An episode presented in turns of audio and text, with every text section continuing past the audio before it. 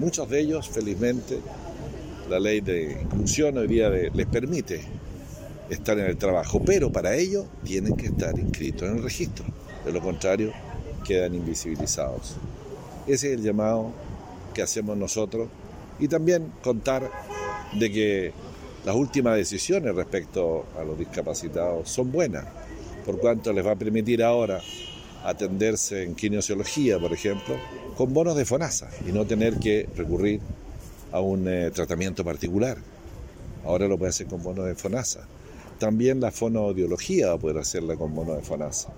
Pero hay que seguir avanzando en esos temas para realmente sentirnos orgullosos, los que hacemos política, de hacer algo por aquellos que son diferentes a nosotros.